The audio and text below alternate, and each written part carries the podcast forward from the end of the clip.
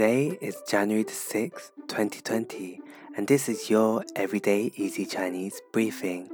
Hi everyone, this is Lin Lao Shi from Everyday Easy Chinese, and in each episode, we will go through one word of the day and practice how to use this word in different phrases and sentences. The word of the day is wan. Wan, which means late when used as an adjective, or evening or night when used as a noun.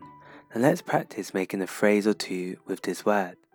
So we have 晚饭,晚饭, which means dinner. We also have 晚上,晚上, which means evening or night.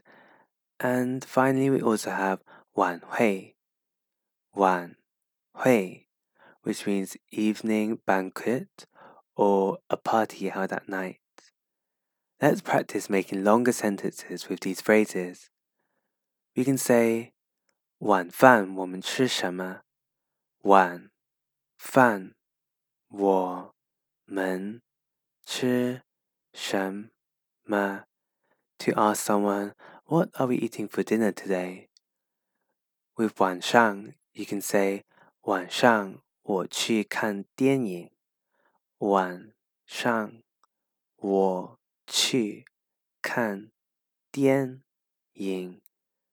I'm going to see a movie in the evening.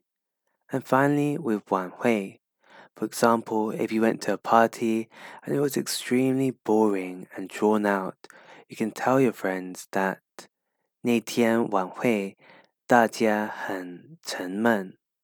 那天 晚会，大家很沉闷，which means the party that night was pretty dull. So now it's your turn to think of your own phrases and sentences using the word of the day, wan.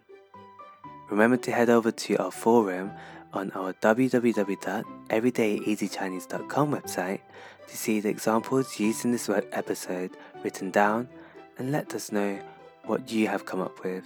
Remember, little steps made to practice every day will help you become a fluent Chinese speaker. See you tomorrow.